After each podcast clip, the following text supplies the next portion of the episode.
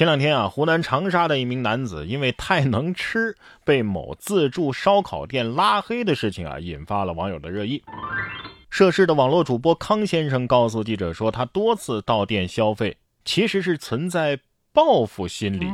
唐先生直播的视频显示，他曾与该店的员工啊，因为挑选猪蹄一事发生过不愉快，随后呢，呃，就多次上门，然后进行消费。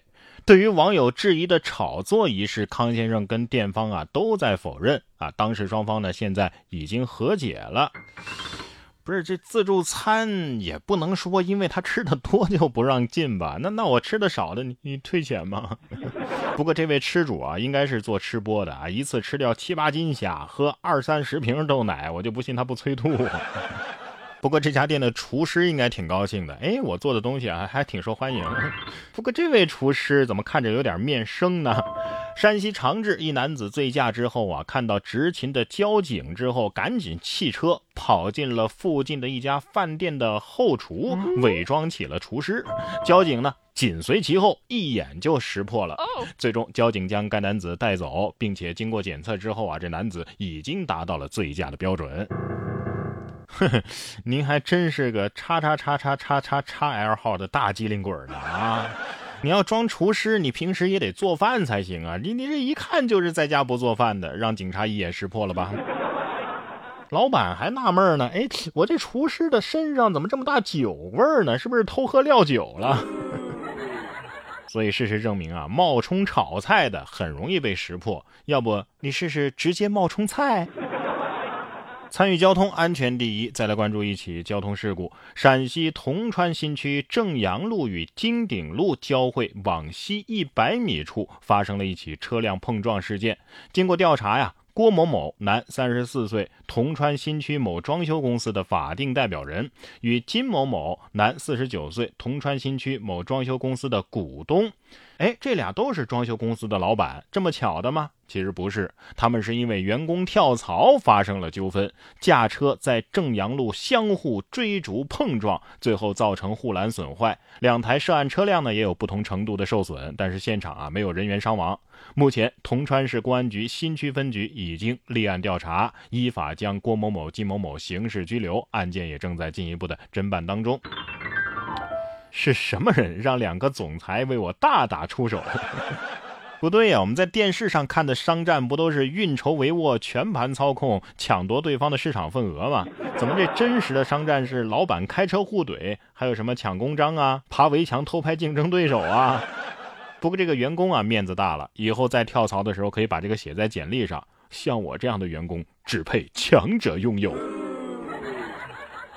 下面这位啊，倒是不去偷，不去抢公章，自己造了一个。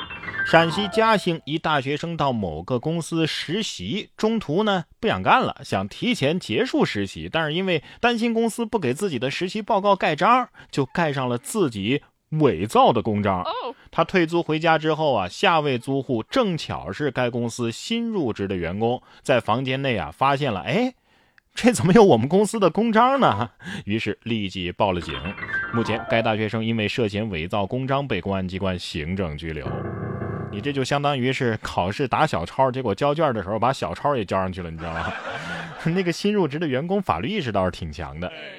不过下面要说的这位啊，健康意识就就差了点儿。近日，陕西西安一美容店的女老板为了美容养颜，一天内啊连吃十颗石榴，并且将籽儿都咬碎吞下，导致呢无法大便，在急诊科灌肠治疗也没弄好，啊，随即就住院治疗。